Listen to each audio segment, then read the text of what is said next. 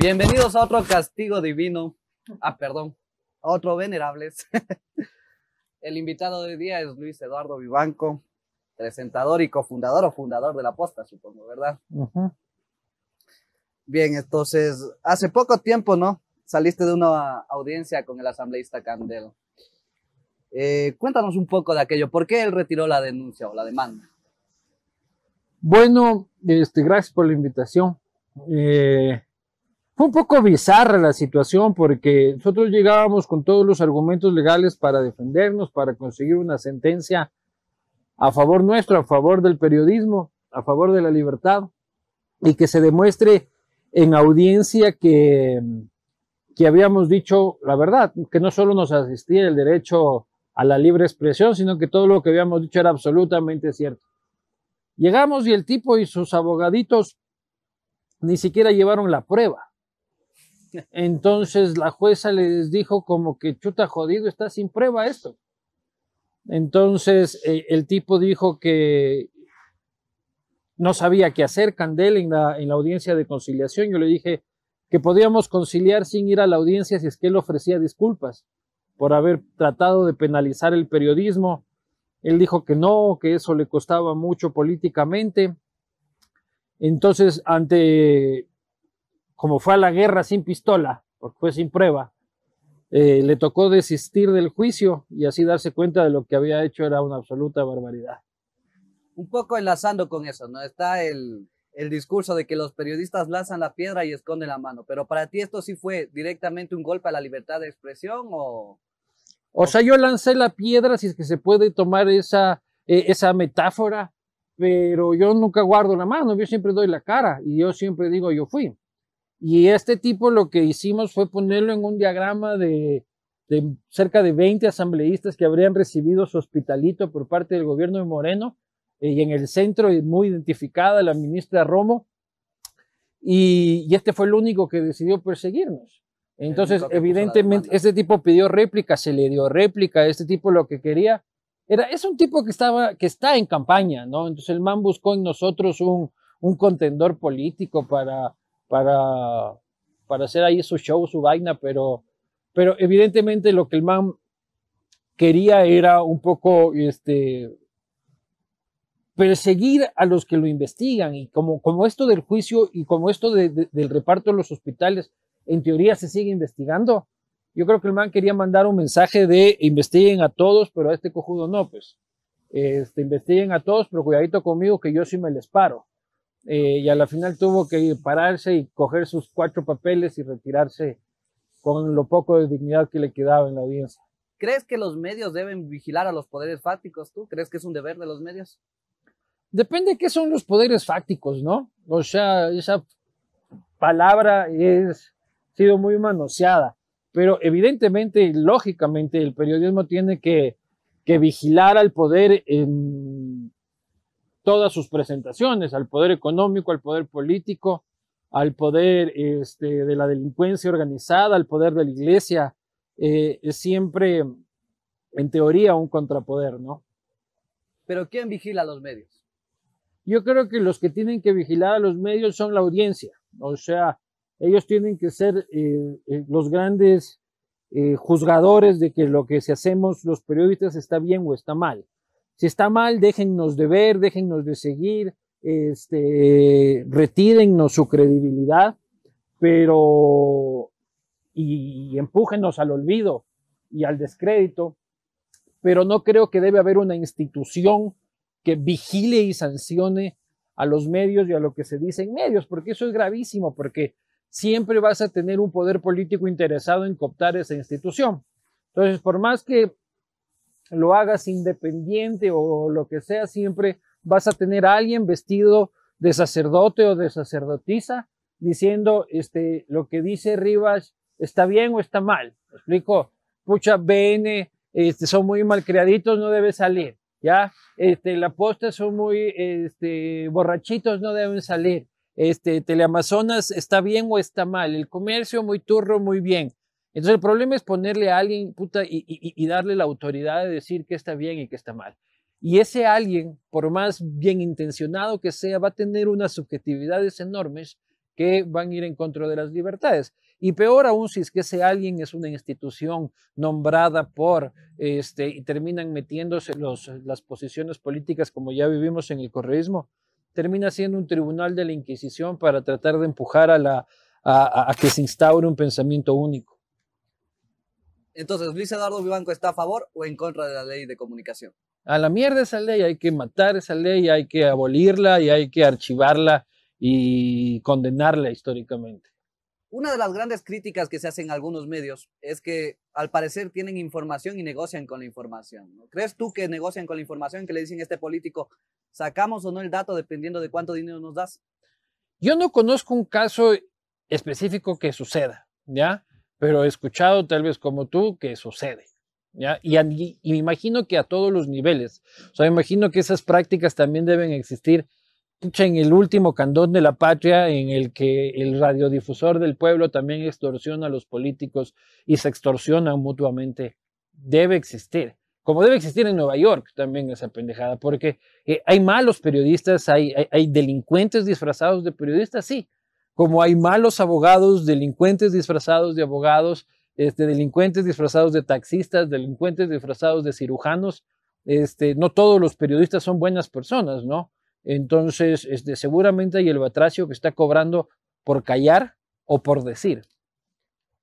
¿Cuáles crees tú que son las A mí me acusan full de cobrar este, y, de esa bebada, pero me acusan de tanta pendejada que yo no sé a quién cobrarle la plata, loco. Yo ando con mi facturita este, de arriba para abajo y no sé a quién presentarle, porque una semana soy lacista, otra semana soy negocista, otra semana, puta, soy correísta, otra semana soy leninista, otra semana soy de la CIA. De correísta no creo que te acusen. Puta, sí, me han de correísta me han acusado cuando, cuando sacamos esta investigación de Arroz Moreno, que era en contra de la investigación en contra, sino la investigación que revelaba que hubo un financiamiento ilegal de la campaña por el sí, de la consulta popular de Moreno, este, ahí me dijeron que yo era correísta y que funcionaba a favor de los intereses correístas por, por investigar al presidente Moreno y que eso le hacía el juego a Correa. Porque esa frase de le haces el juego a Correa, puta, se ha ido tragando la patria durante los últimos cuatro años. Pero la campaña del siete veces sí ya tiene tres años. ¿Por qué sacarla recién?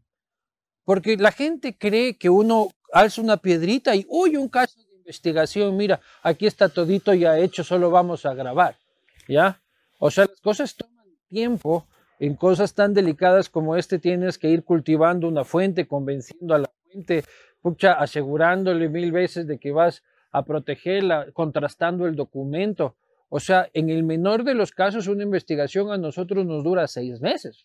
¿Cuándo comenzó la investigación de Arroz Moreno? La de Arroz Moreno, nosotros nos enteramos, o sea, no es de que fue la campaña y al día siguiente, no, sí, Vivanco, ni sabes, se robaron esta plata, que tal y cual, y uno frescaso se hace el cojudo tres años. Nosotros nos enteramos como hace un año, eh, un año, un poco más de un año, este, el ron me explico así de que, uy, y, que hay y que hay documentación que lo respalda, que se desaparecieron 5 millones de dólares, que estaría al frente de esto Jorge Guátez, que tal y cual. Entonces, primero tienes el ronron, ¿ya? Luego tienes que ir confirmando el ronron y tienes que ir hablando con fuentes que pueden conocer del tema y algunos te dicen, no, sí, a mí sí me pidieron la plata, pero yo no di, pero yo no, pero sí estaban pidiendo, ah, sí estaban pidiendo, entonces tienes una segunda confirmación. Luego vas donde alguien que supuestamente se aflojó el billete. Entonces te dice, no, yo sí aflojé el billete, pero, pero aflojé de otro lado, de mi propia plata para no, ah, entonces sí, entonces sí hubo alguien que estaba pasando el sombrero. nacionales, ¿no? Y eso va, nosotros nos, nos, enteramos hace un año y un poco más, y de un poco más, y allá con la pandemia ya tengo desordenado los tiempos, pero y de ahí vas confirmando. O sea, no es de que nosotros nos enteramos y dices, ya guárdate esta pendejada para más luego. Las cosas toman tiempo, no es de que nos dejan las investigaciones hechas en sobre cerrado por abajo de la puerta. Vamos a algo un poco más fresco. ¿Qué es la posta para ti? La posta es este un centro de tolerancia. Eh, en el buen sentido de la palabra, es un centro de tolerancia, pues somos absolutamente tolerantes y es una plataforma digital de periodismo irreverente, es una plataforma digital de investigación periodística, es una plataforma digital de eso básicamente, es un, es un difusor de contenidos, un generador de contenidos, eh, pero básicamente lo que intenta hacer la posta y por lo que nace y en eso compartimos mucho, creo yo, con ustedes que hacen un trabajo espectacular, eh, es llevarle las cosas jodidas a la gente sencilla de manera entretenida, ¿ya?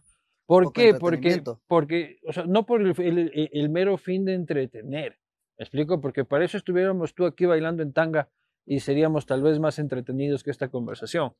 Pero lo importante es de que en ese trabajo que hacen ustedes y que tratamos de hacer nosotros, a la final se logra una ciudadanía más informada, porque el tipo de 25 años que los ve a ustedes, este, que podría estar viendo este, cualquier huevada en YouTube, se manda un video de 10 minutos con ustedes y entendió sobre corrupción, entendió sobre política, entendió sobre seguridad, sobre seguridad social, sobre pero no se aburrió en el camino, ¿me explico? Entonces termina de ver ese video y es un ciudadano que aparte de haberse divertido, es un ciudadano más informado, más y mejor informado. Y un ciudadano más y mejor informado es un ciudadano que toma mejores decisiones en su vida colectiva. ¿Es rentable tener un medio de comunicación hoy digital? Es rentable si es que tienes la estrategia, la estrategia adecuada. A nosotros nos han criticado muchísimo con el cuento de la pauta, la pauta, que la pauta por aquí, la pauta por allá. Y, creo yo que es un grave error porque incluso los propios periodistas se han sumado a esa crítica de la pauta. Eh, muchos periodistas de medios tradicionales, como si no supieran de dónde viene este, su sueldo, y nosotros mismos como periodistas hemos minado la fuente natural de ingresos de un medio de comunicación. O sea, yo prefiero que tú abres la posta y tú ves que este espacio es patrocinado por, patrocinado por, patrocinado por, patrocinado por, eso me parece mucho más transparente que los medios que son patrocinados por obra y gracia del Espíritu Santo en lo digital. ¿ya? En lo digital y en lo tradicional existe la pauta. ¿Te limita la pauta? Si es que tú tienes la suficiente este, debilidad como para que te limite, sí. En el caso nuestro, creemos que eh, en general nuestros anunciantes eh, saben que somos personas jodidas. Entonces creo que no se atreven a decirnos di esto o no digas lo otro, ¿ya? Entonces es como que, como que creen que, que, nos vamos a poner bravos, supongo, loco. Pero este, en otros casos no me puedo poner, no puedo referirme, pero, pero seguramente existen limitaciones de la, en nuestro caso, en realidad no, o sea, e, este, por ahí teníamos este, pauta de la alcaldía de Guayaquil del, del Partido Social Cristiano. Y Cabum hicimos toda una investigación en contra de Carlos Luis Morales, la prefectura del Partido Social Cristiano. Toma, este, el gobierno pautaba con CNT en, en la posta. Sacamos a Ros Moreno al día siguiente.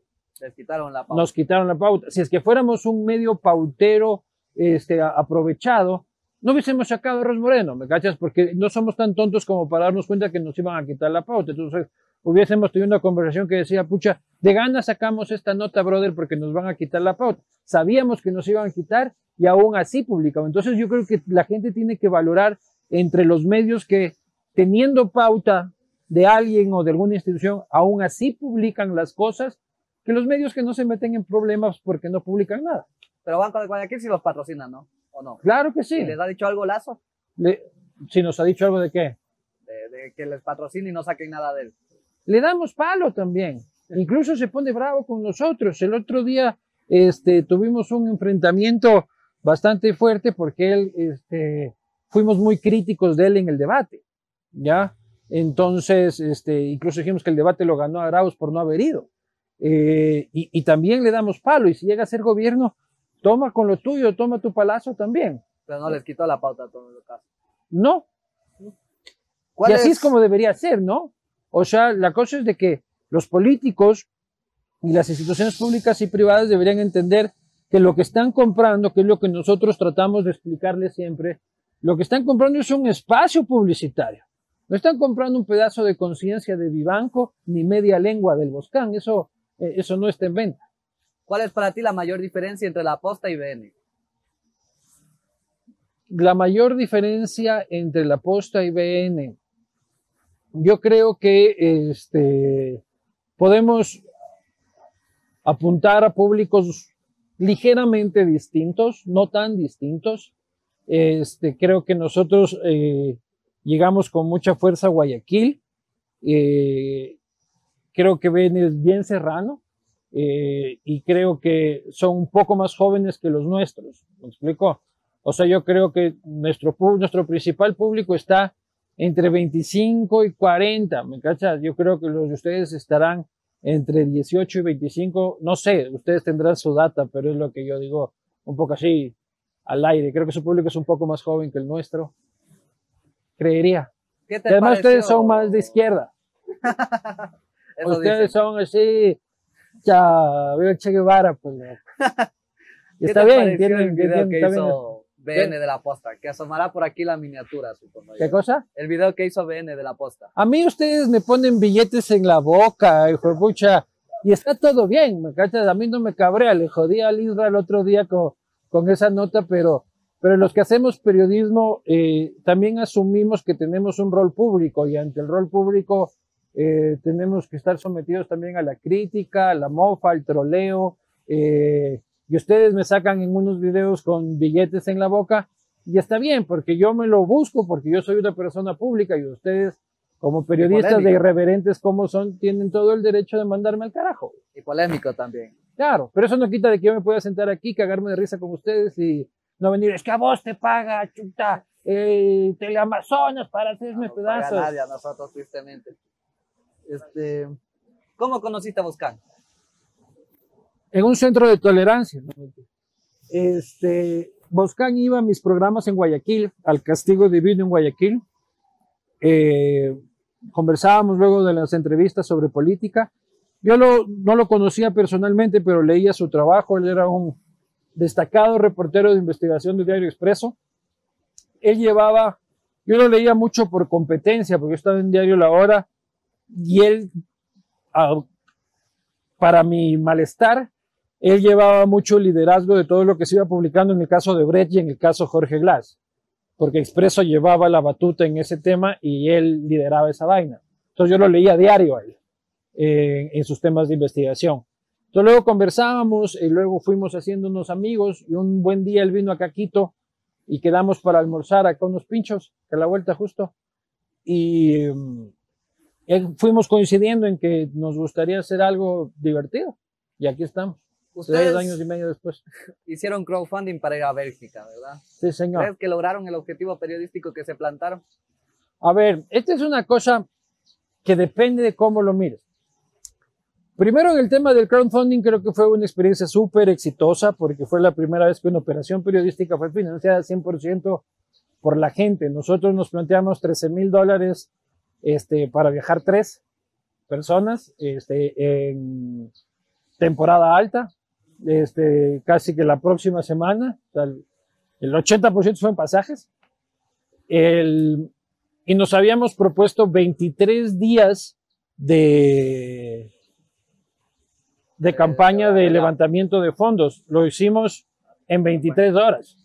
En menos de que se cumpla un día ya teníamos más de los 13 mil.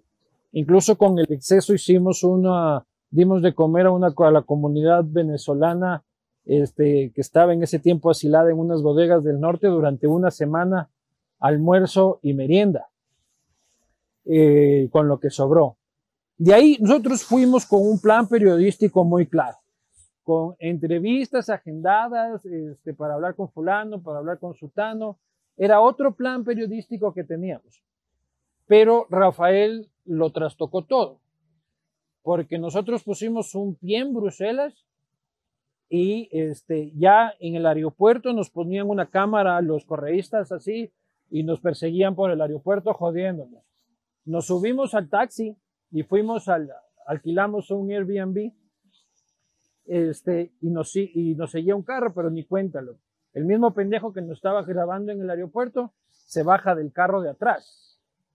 Y nosotros, hey, ¿qué te Ya nos dimos cuenta que el pendejo nos está haciendo. Estoy hablando de 45 minutos de recorrido hasta el centro de Bruselas. Y el man atrás nuestro. Y se va corriendo con otro y gritando unas huevadas. Nos ponemos ya a dormir, habíamos viajado muchas horas, yo estaba acostado en la cama. Boscan y, y nuestro compañero de cámaras comía un shawarma al frente. Y estos mismos tipos, esa misma noche que llegamos a la una de la mañana, querían bajarse la puerta del edificio para subir a donde nosotros estábamos o para meternos un susto, para meternos un puñal, ¿ya? Este, cualquiera de las dos cosas.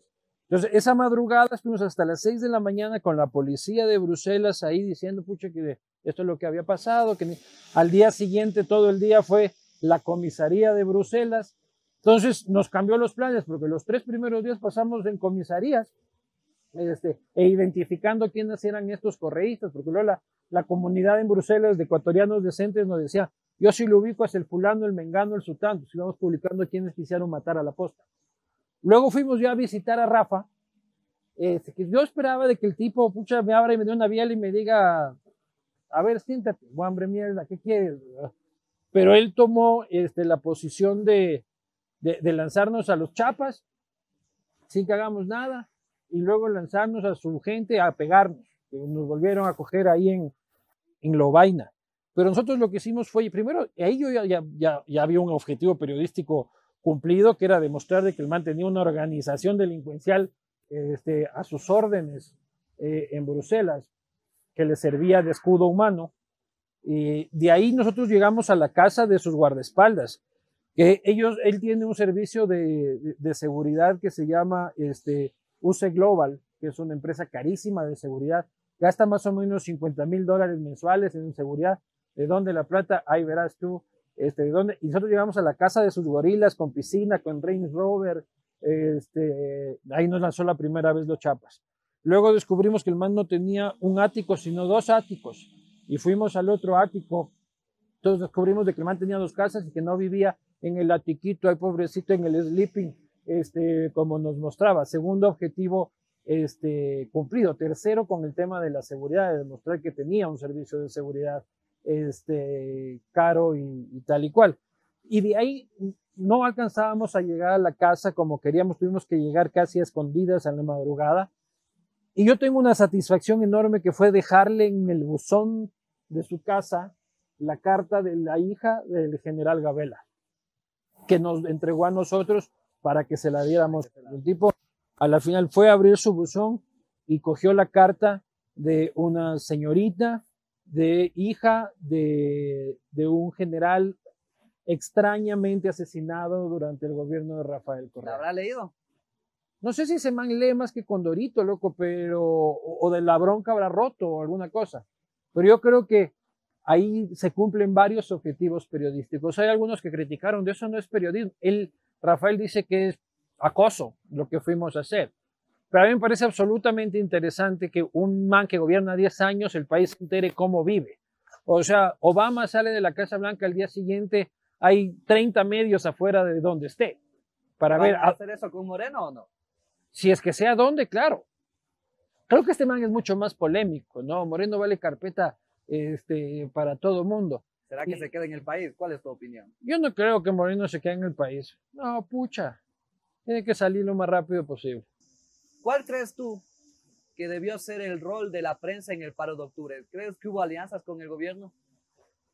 A ver, aquí es algo que, por ejemplo, creo que hay una gran distancia en línea editorial entre ustedes y nosotros en ese caso. Yo sí creo que en octubre fue un acto de vandalismo y enorme violencia.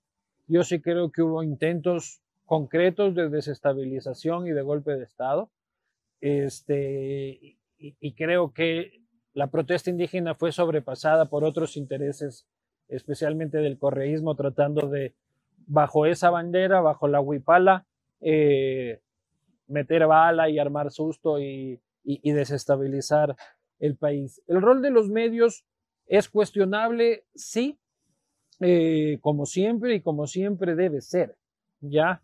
Pero eh, no, es, no es extraño este, que en situaciones de extrema polarización haya medios que asuman frontalmente en algunos casos y no tan frontalmente en otros una posición ante, ante este tipo de casos. El 23, este, no es el 23, perdón, cuando fue el intento de golpe de Estado, el 23F, eh, cuando fue el intento de golpe de Estado en España, recordarás una portada eh, famosísima de Diario El País, que es El País con la Constitución, ¿ya?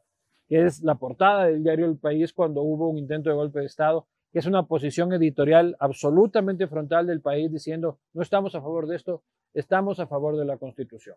¿Ya? Entonces, tomar una postura, más bien yo soy de la idea de que los medios tenemos que empezar a tomar posturas mucho más transparentes y que la people sepa qué es lo que pensamos, pero que no por lo que pensamos quiere decir que vamos a estar torciendo los hechos y manipulando la verdad, pero que la gente sepa de qué lado de la vida vemos las huevadas, ¿ya? Y en octubre hubo eso, también hubo compadrazgo este, de medios con el gobierno, seguramente no puedo hablar por ellos, este, pero también hubo problemas para cubrir la otra parte, porque la otra parte se quejaba de que es que solo ponen la versión del gobierno, ¿ya? Pero ¿qué pasaba cuando ibas con una cámara este, a la protesta? Te reventaban la cabeza como Freddy Paredes. Ah, o sea, ¿Me explico? Freddy también es un busca broncas. Nosotros estuvimos ahí y no nos hicieron nada. Claro, pero porque ustedes son de izquierda, pues, brother. Tampoco, tampoco a Wambra le hacían nada, ¿me cachas? Pero a nosotros nos secuestraron, pues, ahí adentro de la, de- del ágora.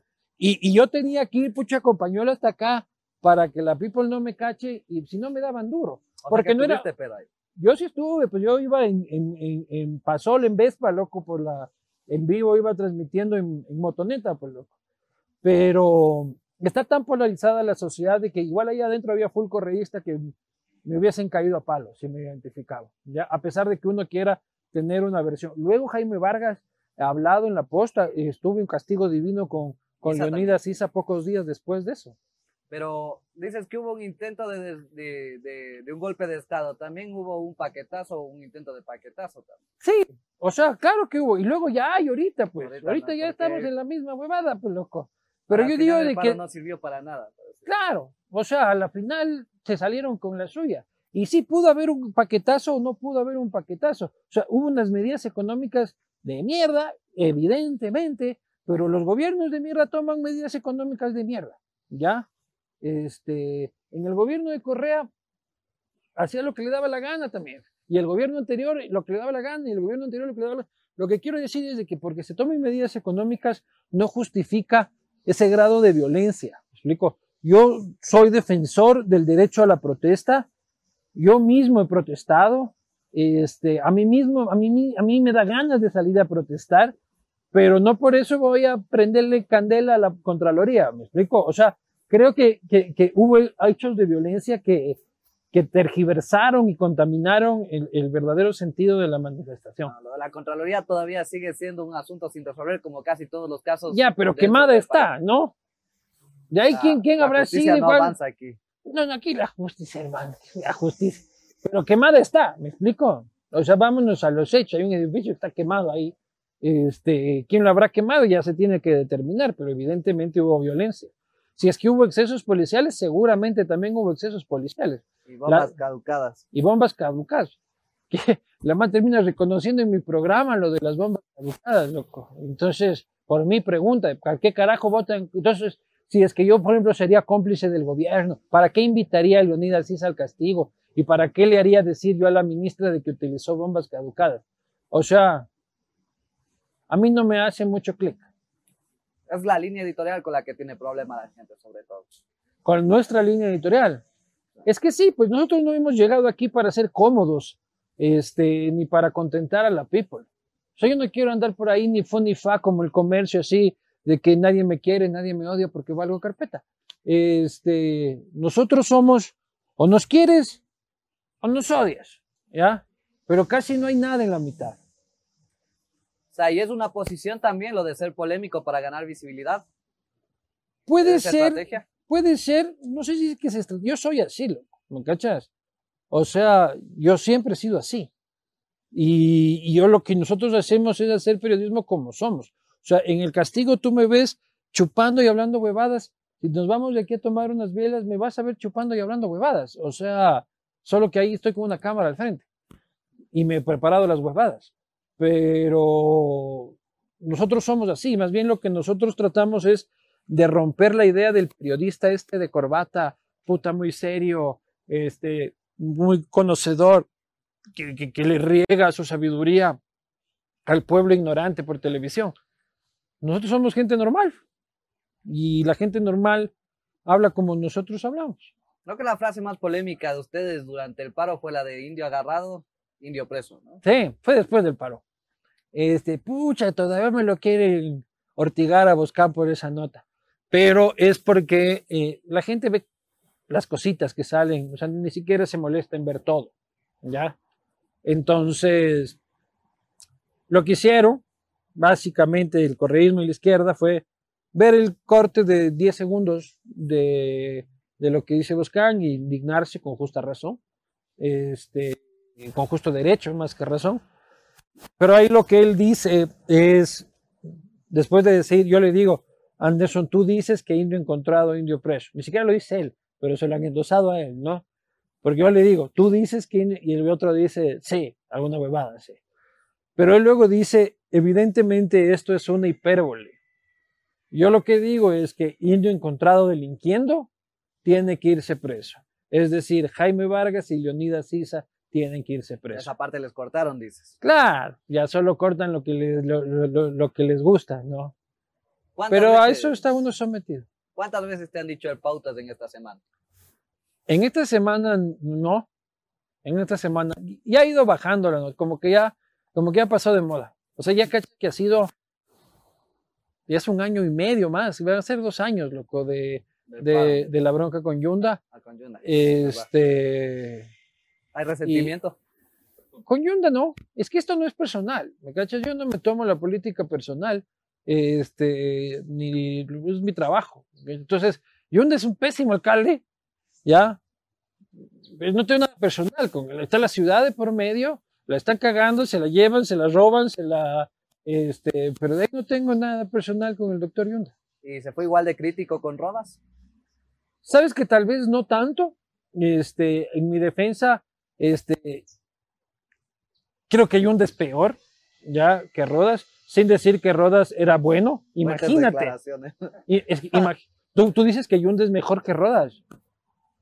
Es complicado. Ahí está, pues, ni siquiera vos puedes decirlo. O sea, yo lo que digo es de que si, si, si Rodas fue un esperpento de alcalde, este, fue, este es peor. O sea, imagínate lo malo que es este, ¿ya? O sea, es como que decir que, que, que hay un gobierno, una alcaldía que puede ser peor que la de Abdalá Bucaram. O sea, ya, ya desbajar a los, a, los subsuelos del inframundo de la política. Pero esto es una alcaldía terrible, hermano. Germán ni siquiera puede aguantar una sesión del Consejo en la que tiene que determinarse la operación del metro de Quito. Y la ciudad está hecho un mierdero, pues loco. Entonces, si es que no se fue tan crítico con Rodas, es probable, lo acepto. Este, tal vez no fui como debí.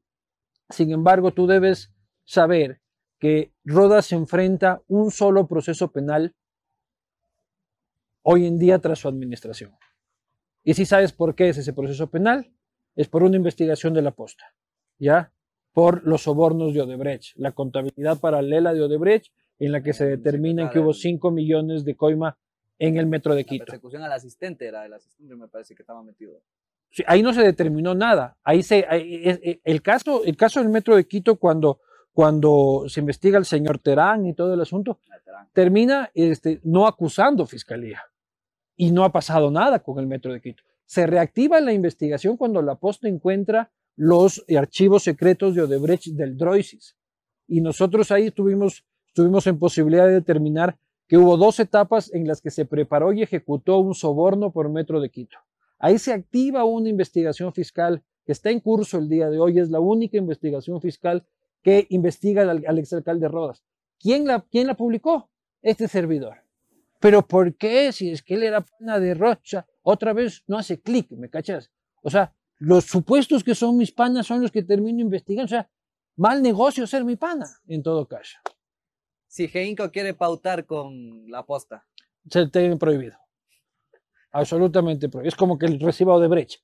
Es como que mañana venga Jorge Glass a decirme, oye, ñaño, este, fundé Jorge Glass y Asociados, este, pautemos.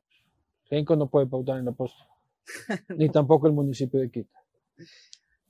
¿Qué, ¿Qué te parecía el apodo Pautas? ¿Te gustaba, te disgustaba? ¿Cuál es tu relación con el apodo? Al principio me cabreaba, no te puedo negar, ¿no? O sea, yo justo cuando empezó la bronca yo me fui al Perú, este, a, a hacer una gira de medios por el tema este de Odebrecht, precisamente porque lo que publicamos fue de trascendencia continental, porque revelamos todos los archivos secretos de Odebrecht que implicaban sobornos ocultos en otras obras del continente y en el Perú fue muy potente porque lo que publicamos demostraba este, sobornos en el gasoducto del Sol, del Sol, que es una obra enorme de Odebrecht, un gasoducto que el, Ollanta Humala había ocultado que hubo soborno. Entonces justo fuimos para allá, entonces yo estuve mucho en otra cosa cuando acá estaban Radio Canela en el Pauta, el Pauta, dice que porque hace una canción me sacaron en la radio, loco, en las radios de Yunda. Entonces, al principio, al principio era no era, no hay plata para la pauta, no hay plata para la pauta. Este, y al principio no te puedo negar que me cabreaba, eh, me molestaba, me molestaba, como a todo ser humano le puede llegar a molestar, pero lo que más me cabreaba es que no veía en el fondo la sociedad, incluso los periodistas. ¿Ya? Yo venía en Twitter peleando con el alcalde por un tema de utilización de troll centers para apagar la crítica. Y la gente lo que no vio fue que un político utiliza el argumento de la pauta para ganar una batalla conceptual de política, ¿ya? y deslegitima a un periodista a través de cómo él entiende que se formulan y se mantienen las relaciones entre el poder y la prensa, que son a través del dinero. Se volvió tendencia, ¿no? Fue mega tendencia esa huevada, un año lo que fue tendencia esa mierda. Pero lo que te digo, y que los periodistas, sí, sí, sí, la pauta, otra vez lastimando un mecanismo legítimo y transparente de financiamiento del periodismo. Entonces ahora tú ves políticos que utilizan el tema de la pauta no para responder el contenido de las investigaciones, el caso de Andrés Michelena. Nosotros sacamos un, reportaje sobre Andrés Michelena en el que está claramente documentado que Andrés Michelena habría beneficiado a su propia empresa, la empresa en la que él trabajaba, de varios millones de dólares, con varios millones de dólares. ¿Y cuál es la respuesta del man al inicio? Es, no es, yo no choreé, yo no dejé que choreen, yo no enriquecí a mis panas, es la pauta. Ahí está. Están bravos por la pauta. Y, hay cojudos que pican el, el, anzuelo, ¿me explico? Entonces, el no, haber el, no, el no haber criticado eso en su momento en el alcalde Yunda como sociedad, como periodistas y como medios, ahora permite que cualquier político este, sospechoso y oscuro utilice el argumento de la pauta este, para no responder el contenido real de lo que se le está investigando, de lo que se le está criticando. Entonces no me vengan con esa vaina. O sea, político, si es que eres un político choro, responde porque eres choro, o responde si no eres choro, este, pero no vengas a acusar de la pauta al periodista que, que, te investiga. O sea, ¿qué creen que los periodistas, en todo caso, de qué creen que vivimos? O sea, puta, ¿de qué O sea, ¿tú almorzaste hoy día? Todavía no. Pero, pero vas a almorzar en algún momento. Puta, tienes esa costumbre. Y seguramente vas a merendar también. O sea, los periodistas hacemos un trabajo honesto que tiene que ser remunerado de alguna u otra forma. Otros no. Otros no, algunos no hacen honesto. Ah, claro, como también hay malos taxistas y malos abogados, ¿me explico? O malos políticos y buenos políticos, hay de todo. Pero todos comemos.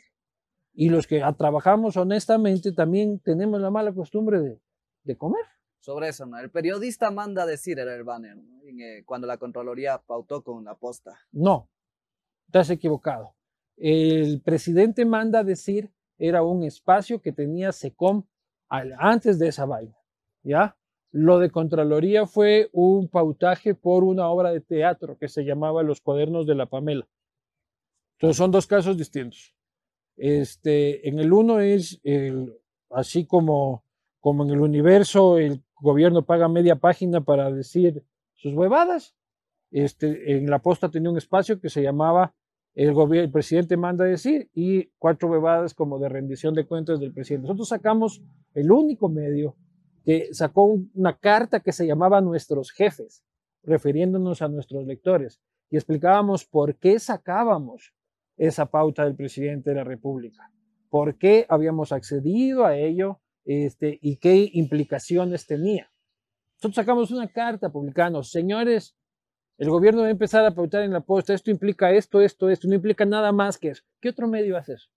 Dime, ¿qué otro medio donde asoma publicidad del gobierno le dice a la gente en una carta pública, va a pautar el gobierno y esto implica? Nadie, pues todo el mundo coge calladito, pues loco. Pero como sale rapidito entre las propagandas de la tele, o rapidito entre la radio, o rapidito entre los papeles periódicos, nadie se preocupa, pero con nosotros son particularmente críticos y está bien, pero no voy a dejar de responderles. Lo otro es lo que tú te refieres al tema de Contraloría, que fue por el que ustedes me metieron billetes en la boca. Este, eso fue una obra de teatro. Nosotros, a mí se me ocurrió la idea de llevar el periodismo al teatro. Ya yo dije, puta, en este país la realidad supera la ficción. Y yo creo que es una forma de que la gente aprenda más sobre los casos de corrupción en este país es llevando el tema al teatro. ¿Ya? Eh, y llevando procesos y, investigaciones periodísticas al teatro, que la gente vea con dramaturgia lo que sucedió. Entonces tomamos el tema del caso de Arroz Verde. Si tú ves, no sé si es que pudiste ver la obra de teatro porque solo se, se presentó, o sea, las temporadas fueron solo en Guayaquil, este, son actores y actrices de primer nivel, ¿ya? El director es mexicano, nos trajimos un director mexicano para, para, para la obra. Este, la obra es espectacular, ¿ya?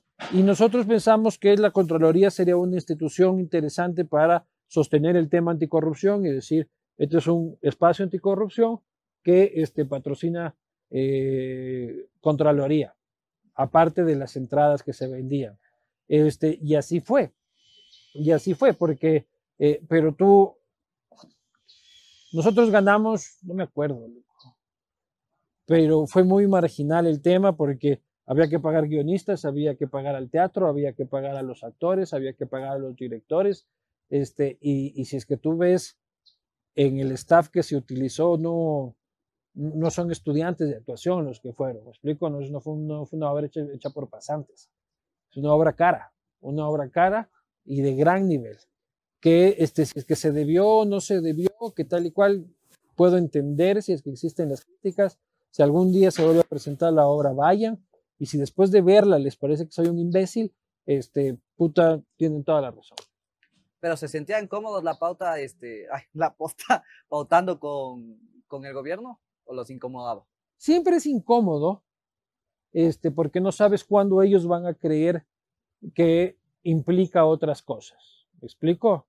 Eh, pero evidentemente no sucedía porque tratábamos y tratábamos de hacerles saber al gobierno constantemente que lo que estaba comprando era un espacio publicitario no nuestras lenguas ni nuestras conciencias. ¿Y crees que el gobierno lo entendió así? Al final no, porque nos quitó la pauta, me explicó.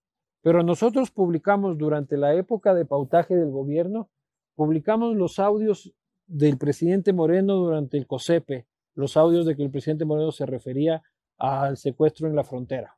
¿Ya? Ahí salía incluso el presidente manda decir y toda la... ¿Qué otros medios dirían, puta, no le saques esa huevada, el gobierno pauta aquí? Nosotros fuimos, lo publicamos y tenemos todavía un proceso penal en nuestra contra por esa publicación. Entonces, ¿qué otro periodista dice? Nos pauta el gobierno, tenemos este audio de relevancia pública. Pucha, pero es que nos pauta el gobierno y además nos van a denunciar penalmente. Publica, ¿me explico? El 99.9% de los medios ecuatorianos no hubiesen publicado los audios porque le pauta el gobierno y porque los van a denunciar. Nosotros publicamos a pesar de que nos pautaba el gobierno y a pesar de que nos denunciaron penalmente y hoy. ¿Me explico? Luego de eso, nos fuimos con el tema del Ministerio de la Muerte. ¿Ya? Si es que éramos pautados, tampoco tiene sentido de que nos hayamos mandado dos semanas de reportajes en contra de la ministra mimada de Moreno.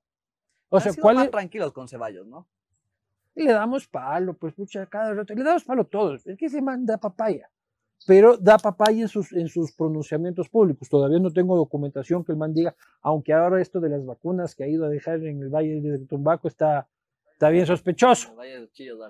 no. en Tumbaco, es en Cumbayá, al frente del Hospital de los Valles.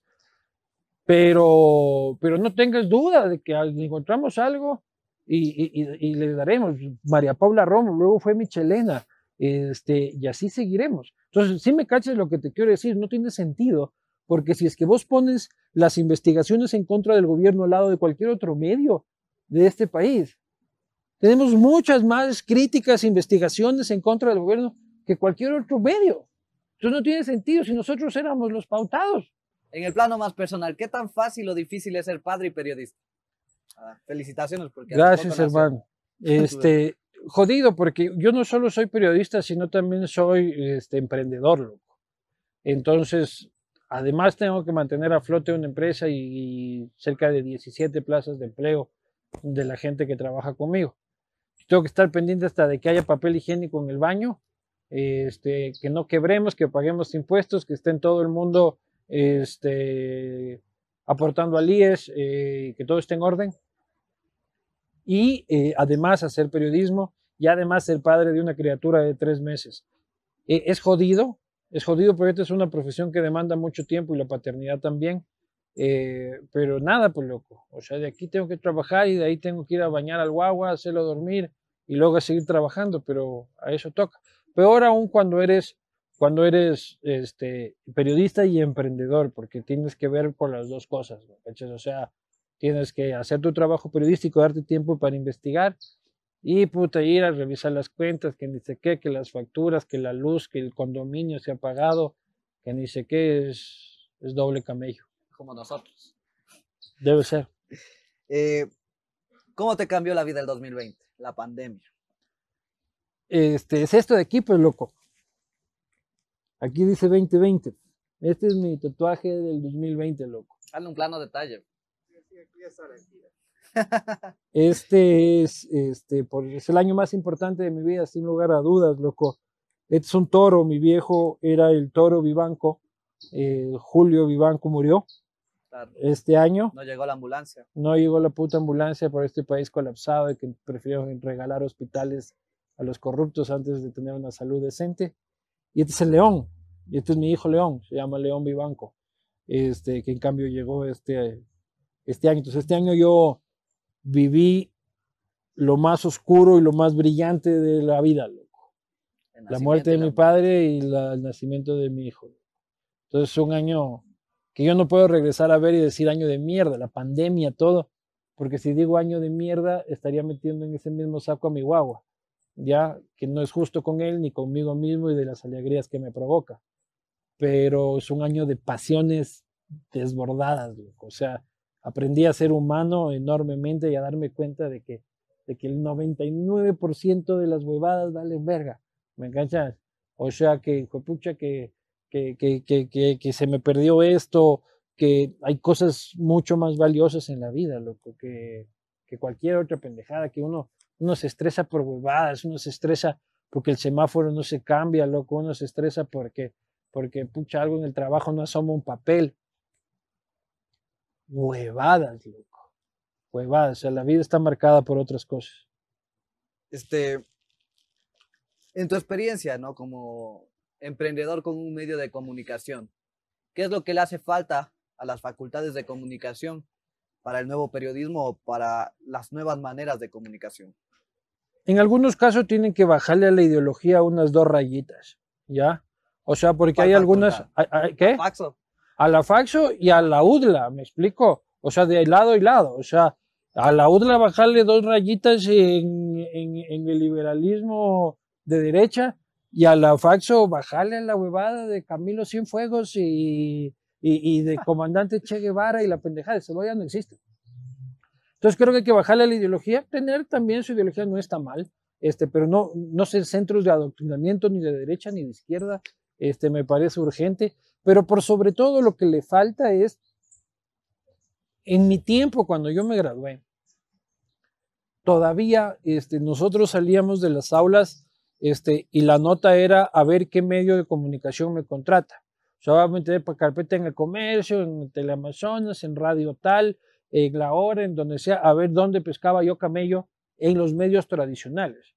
Ahora sales de la universidad y ni cagando vas a conseguir trabajo en los medios tradicionales, porque los medios tradicionales están de caída, están votando gente, este, no están precisamente en su mejor momento de contratación. Alguien con suerte conseguirá entrar y tal y cual. Pero ahorita la principal vía de camello de los periodistas es la de ustedes, lo que es el emprendimiento. ¿Me cachas? Y eso no te enseña la universidad. No te enseña a emprender, loco. No te enseña lo que tienes que hacer este, como mínimo para montar una empresa. Este, ¿Cómo monto una empresa, hermano? Yo empecé esta huevada a los 35 años y no tenía puerca idea de que era un balance, ni unas cuentas por cobrar, ni un, este, ni, ni, ni, ni unas pérdidas y ganancias, ni cómo se meterían las cosas al SRI, este, ni puerca idea. Entonces, yo creo que sí necesitas este, meterle más al emprendimiento en las, universidades para que los jóvenes salgan y hagan lo que, hagan lo que hacen ustedes. Ustedes, si es que hubiesen entrado a una radio, este, tal vez tuviesen un sueldo y un décimo tercero y un décimo cuarto, pero serían infinitamente menos influyentes de lo que son ahora. Tendrían infinitamente menos audiencia de la que tienen ahora. Ya tenemos tres años ahí. Ahí, ahí con la posta nacimos nosotros. Sí, loco, nacimos, pucha, creo que con diferencia de un mes, alguna No, verdad, sí. Una semana. De una semana. Nosotros primero. Sí, creo, nosotros estábamos así, ñe, ñe, pucha, ni gateábamos, loco. Nosotros era entonces con una laptop ahí. nos Nosotros empezamos, loco, yo con una laptop este, usada, muy vieja. Este, el Anderson ni siquiera tenía laptop. Eh, en un cuarto éramos los tres, en un cuarto de esto mismo, en lo que estamos tú y yo. Eh, si entraba un cliente a averiguar la pauta, tenía que salir uno de nosotros porque no entrábamos los tres. Robábamos wifi de la cafetería de abajo, este, prestado el baño, eh, en situaciones absolutamente precarias. Teníamos una cámara que nos regalaron y estaba dañada y había que siempre agarrarle el lente porque el lente se zafaba. Este, desde abajo, loco. Nosotros seguimos abajo. ¿Cuáles son los requisitos que debe tener alguien para ir a trabajar a la posta? O sea, nosotros buscamos a alguien que tenga personalidad, principalmente. Este, nosotros no buscamos títulos y tanta vaina ni mucha parafernalia, estamos alguien inteligente, con ganas de camellar, con personalidad, que nos genere feeling, porque nosotros, nuestro espacio de trabajo es muy de echar biela, comer pizza, cagarnos de risa, tomarnos un trago. Y si es que hay alguien que no va a entrar en esa dinámica, o sea, como que va a ser así el típico amargado que nadie quiere, como que no, loco. Este, entonces necesitamos que tenga buena onda, que tenga hambre de periodismo, o sea, que tenga, tenga ganas de investigar, que tenga ganas de trabajar, este, pero sobre todo que aporte a generar este ambiente bacán que creemos que hemos construido. En su momento, cuando Israel fue a buscar trabajo en la posta, ¿por qué no lo contrataron? Me arrepiento muchísimo, loco. Me arrepiento muchísimo, debería volver a aplicar, loco. ¿Por qué el uso de la boina? La boina que hoy no estoy puesto, este, yo la primera boina me compré en Taiwán, en un mercado de pulgas en Taiwán, ah, en el 2012, más o menos, hace nueve años. Este, y descubrí que la boina era una forma muy eficiente de parecer elegante sin tener que peinarme. Entonces vi que podía yo trabajar, ponerme la boina, ir a reuniones, este, a dar entrevistas, eh, no dar, sino este, hacer entrevistas sin tener que estar preocupado de si estoy peinado. Y luego ya se volvió casi una marca y coincidió porque Boscan utilizaba boina desde antes de conocernos. Entonces terminamos los dos emboinados eh, misteriosamente. Y no buscan Pero en realidad uso más gorra que boina. Lo que pasa es que la gorra la uso todo el día y la boina es Para más cuando estoy en las cámaras, entonces la gente me ve más con boina. Pero más, y, y, y en calentador ando, loco, puta, ahora solo por ustedes me puse jean, porque toda la pandemia ando en calentador, ya ponerme jean es como andar interno, yo. loco. ¿Qué tanto te gusta el trago? ¿Es, eh, verdad que es, es, es un rumor o la plena de copa loca? Me encanta el trago, pues, loco, o sea, esa huevada es otra nota en este país de que chucha, qué borracho, qué borracho. O sea que este país no son borrachos, la gente, ¿o qué? Ese que me, que se me, que, me critica a mí por borracho en redes sociales, qué bestia, increíble, cómo puede tomar en vivo el bien. Ese cojudo amaneció en una cuneta, güey, este, el fin de semana pasado y la de pegar a su mujer, mamado. Y nos, pero no, pero públicamente soy perfecto, no tomo, no fumo, puta, no hago nada. Este es país de hipócritas, loco. Yo chupo en vivo, yo chupo ahí frente a la people porque está bien chupar, o sea, no le hace daño. No soy un mamado por ahí que anda botado por las calles este, o manejando borracho, pero me gusta tomarme un trago, me encanta tomarme un trago. Si es con panas, mejor. Ya no puedo chupar yo mucho así de que puta hasta las 5 de la mañana, ya no.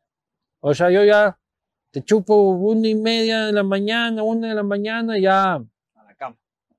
a la cama, porque ya mi edad, pucha, es duro, loco. Yo, y ahora con guagua, puta, peor. El otro día me tomé unos tragos y el pelado a las cinco y media ya jodía, loco, me arrepentí de cada uno de esos tragos, loco. Hace un año, en enero de 2020, Radio Pichincha te invitó a un debate en cinco rounds con Orlando Pérez. Y fui. ¿Hubo ganador o fue un empate técnico a tu vista?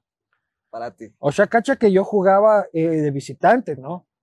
Entonces no podría ser un debate porque los debates normalmente deberían encontrar eh, espacio neutral. ¿Fue Eh. debate lo del comercio, pero? No, ¿cómo se va a hacer debates? Ninguna de esas huevadas fue debate. Este, pero con Orlando Pérez, una situación muy compleja. Yo no había hablado con Orlando Pérez en muchos años. Yo pensé que si es que volvía a hablar con Orlando Pérez me iba a dar de puñetes con Orlando Pérez. O sea, que él se iba a dar de puñetes conmigo porque yo soy muy mal puñete. O sea, que me iba a pegar el man. Este, y a la final fue una conversación con el Tura. Eh, pero para ti, ¿quién ganó? No sé si es que, o sea, yo te voy a decir que técnico. yo te voy a decir que yo, Orlando te va a decir que él, pues la gente que escuchó, si es que hubo algún ganador, no sé, no creo que hubo una dinámica de debate, hubo contrapunto, este, pero no tengo la menor idea. ¿Qué tanto se enojó Romo? Puta, me odia. Me Es de odia. Puta. No, no, me odia y me sigue, sí. Por aquí debe haber un chapa loco todavía ahí atrás del árbol, así. Eh, ¿Es de ley. Romo? Sí, ¿no? No, no, de ley. Este fin de semana, esta semana pasada estuvimos en Guayaquil, este, tuvimos algunas reuniones con gente, con fuentes, y una de estas fuentes recibió una llamada de Romo. Yo no lo he contado porque es reciente. Una llamada de Romo a decirle, ¿qué haces con los de la posta? Que tal y cual. Y el man así como que, ¿qué- ¿cómo diablo sabes que me reuní con esto? Entonces eso quiere decir que... Hola, Romo. Aquí sabe pasar el helicóptero de la policía vigilando a, a ABN. Claro, pues loco, puta, y detrás de un árbol debe haber un chapa, loco.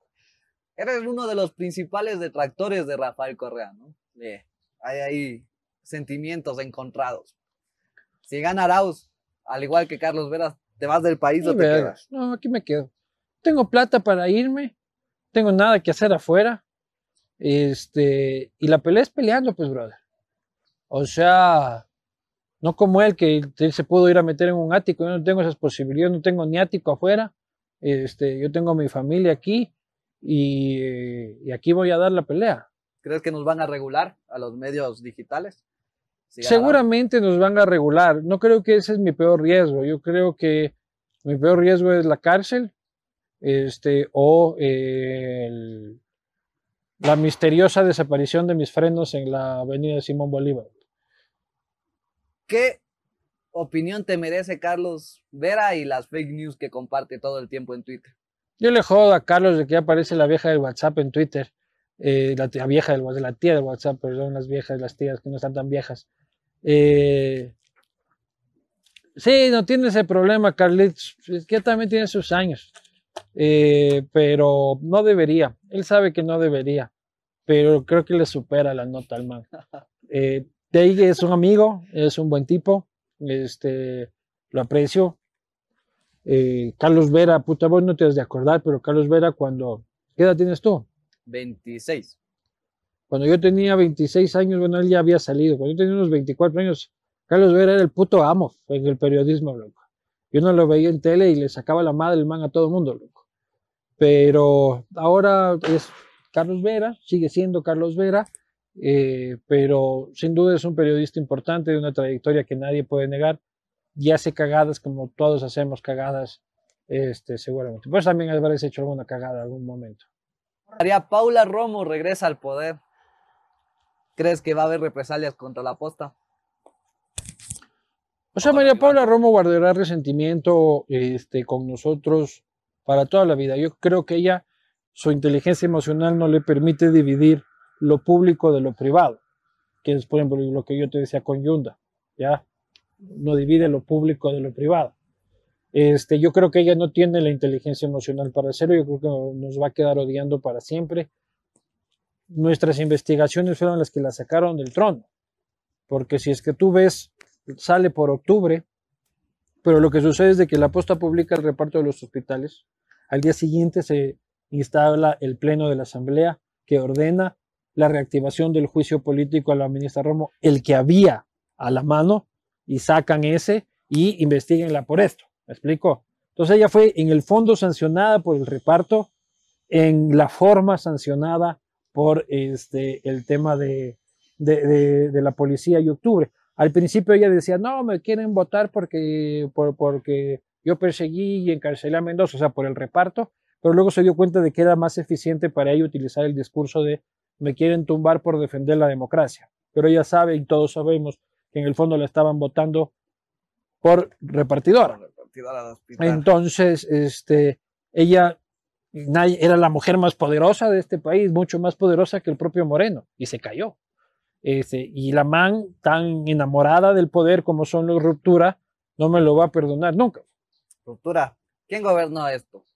Estos cuatro años, ¿Ruptura o Moreno? La primera etapa gobernó Rafael, el primer año más o menos, hasta que se empezó a ver el distanciamiento. Este, luego hay una parte de gobierno medio misterioso entre Santiago Cuesta, como que se repartieron así la cuota de poder. Eh, y como que como, como Lenin no puede tener ninguna autoridad, lo que hace es repartir pedacitos del pastel, porque es viejo zorro también. Entonces, para que no me tumben, ve a ver, los cuesta, los ruptura, los menganos, puta, los michelena, tengan, todos llevan, todos son felices, ya, llevan su parte, este, y todos son felices. Cuando eso ya no les era suficiente para poder gobernar, tuvieron que repartir hacia afuera, ya, aquí a todos están bien repartiditos, sí, bien repartiditos, querido Lenin. Entonces, a ver, los de la Asamblea Paz, señor Mendoza, tenga su hospital, señor Azuero, tenga lo suyo, este, y todo el asunto. Pero Moreno nunca gobernó. Moreno fue eh, la bisagra en un gobierno que repartía poder para poder gobernar. ¿Cogobernó Lazo con Moreno? Yo creo, que, yo creo que Lazo este, colegisló más que cogobernó. Este, creo que la alianza fue mucho más en la asamblea para, y ahí creo que le vieron las huevas a Lazo, densamente, porque le pusieron 10 puntos y ni siquiera él mantenía que encabezar unas comisiones, nunca encabezó las comisiones, puta, todo salía a favor del bloque de gobierno, este, y ahora Lazo está pagando las consecuencias, porque ahora en campaña le salen con pucha de que el man es, cogobernó con ellos pero no creo que tuvo injerencia en realidad en la toma, en la toma de decisiones. Creo que hubo este, otros banqueros mucho más influyentes que él eh, en el gobierno. Eso ya tendrá que responder la historia nacional. Tal vez un dueño de primicias por ahí. Tal vez un dueño de muchas cosas. Por último, una dinámica, ¿no? Tienes que elegir una palabra con la que más te sientas identificado. Rafael Correa o Lenin Moreno. A ver, pero que me siento identificado. ¿Qué quiere decir identificado? ¿Cuál prefiero de esos dos? ¿Cuál prefiere de todo caso? Puta. O sea, ¿qué me estás haciendo elegir entre el cáncer y el SIDA, brother? O sea. Carlos Anay. claro, pues Giovanni Andrade a la presidencia de la República, loco. O sea, me pone. Es el, es el cáncer o el SIDA pero creo que Lenín Moreno, el gobierno de Lenín Moreno fue muy ladrón, pero no tan ladrón. ¿Me explico?